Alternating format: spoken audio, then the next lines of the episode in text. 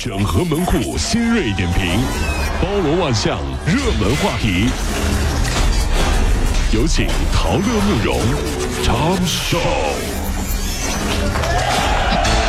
整合最近城所有的网络热点，关注上班路上朋友们的欢乐心情。这里是陶乐慕容加速度之 Tom Show。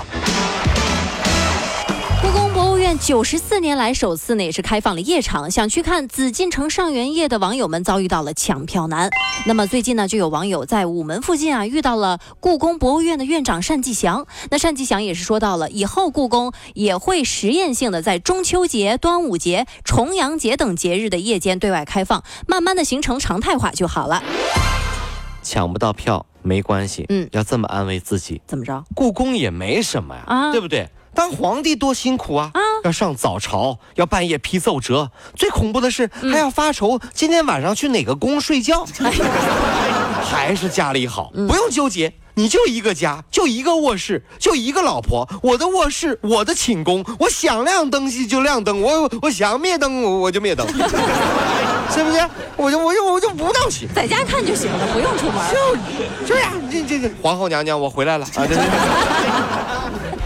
昨天啊，时尚界巨头之一呢是香奈儿艺术总监，曾执掌该集团数十年的卡尔拉格菲因病去世了，享年八十五岁。八十五岁了啊！他于一九三三年九月十号的时候出生于德国，是德国著名的服装设计师，人们都称他为是时装界的凯撒大帝，或者是老佛爷。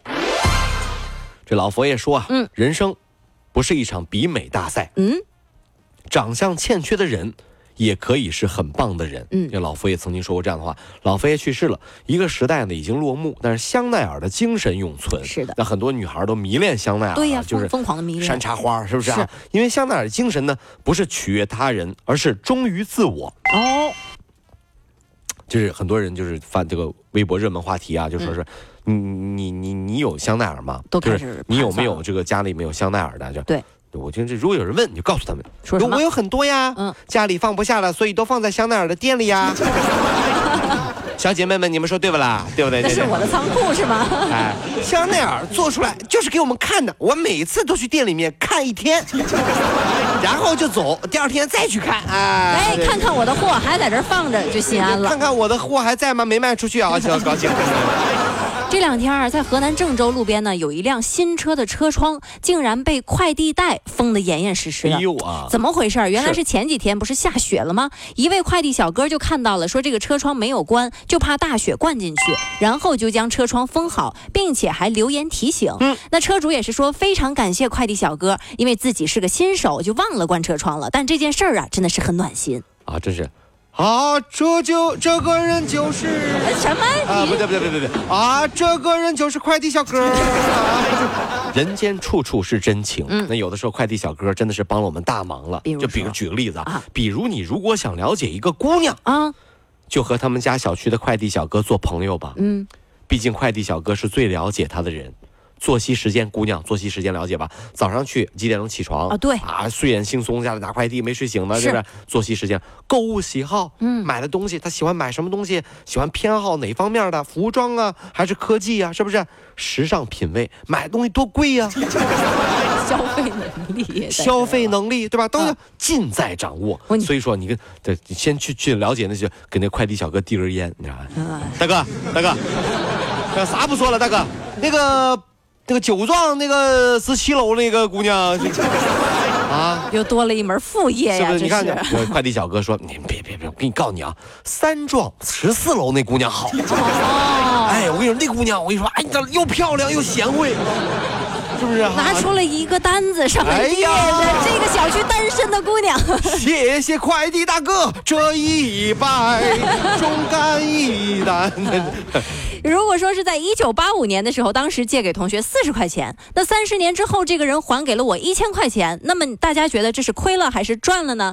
这个网络提问呢，也是在网上引发了很多大家去跟帖来留言。大家都曾经给别人借过钱，也也也都有向别人借钱的这样的一个经历啊。那一部分人的观点就是说亏了，因为按照可比价格来计算，三十年前的四十块钱要远远大于现在的一千块。哎呦，另一部分人的观点呢是赚了，为什么呢？因为按照银行的利利率来算，四十元放在银行存定期三十年，本息合计才六百九十八元。那当然了，还有一些人就看热闹、墙头草的观点，就调侃说：“哎呀，亏了还是赚了，这要看你怎么算呀。”是啊，这要看你怎么算啊。跟大家来算一算，是在八十年代，很多人一个月工资也就两三百块钱的时候，八几年的时候啊，有同学愿意借给你四十块。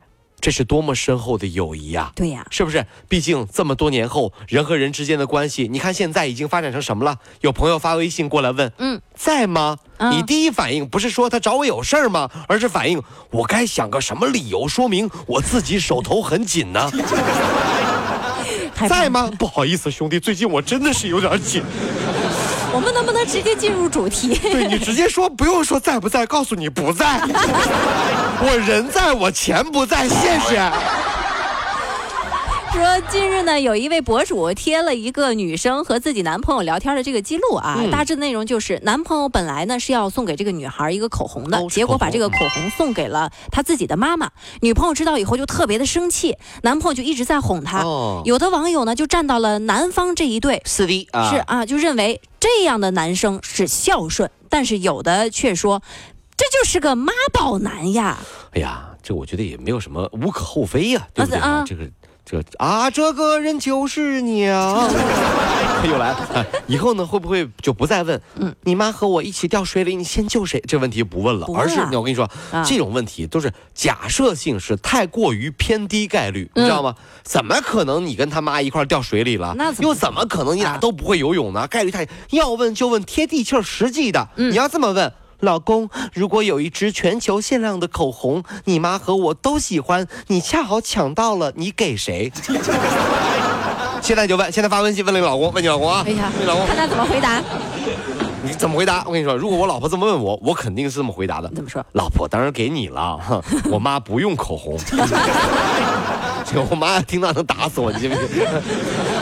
昨天呢是元宵节刚刚过去啊，然后大家都在说这个元宵要吃什么馅儿啊？吃什么馅儿？那淘宝也是发布了一个元宵喜好的数据。那么黑芝麻呢是占据到了绝对的 C 位。您瞅瞅啊，这远超第二位是枸杞核桃。哎哎，没想到第二位能占到枸杞核桃。第二位吃元宵吃枸杞核桃味的，这什么什什么什么口味的？看来大家都很注重养生啊。还有就是玫瑰花味也是大受欢迎，环比增长了七倍之多。那么包邮区人民最爱的这个荠菜鲜肉，默默捍卫了咸汤圆的最后。尊严啊啊！垫底儿的是山楂馅儿，心里有点酸。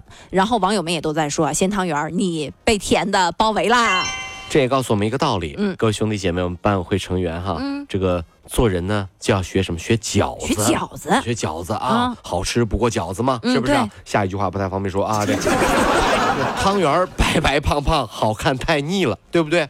粽子虽然有内涵，过于拘束，不够放飞自我。你看这绳儿不捆着，对不对？那么多层。月饼花里胡哨，故事后面的 IP 非常好。嗯，说什么呀？嫦娥奔月啊，后羿追日啊，啊这种啊叮铃咣啷的说一堆哈，但是不长久。嗯，对不对？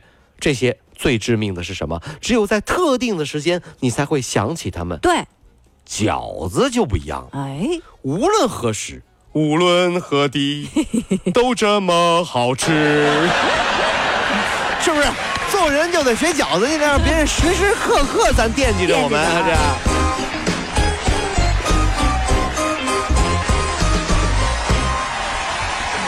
跑了五路加速度，路上好舒服。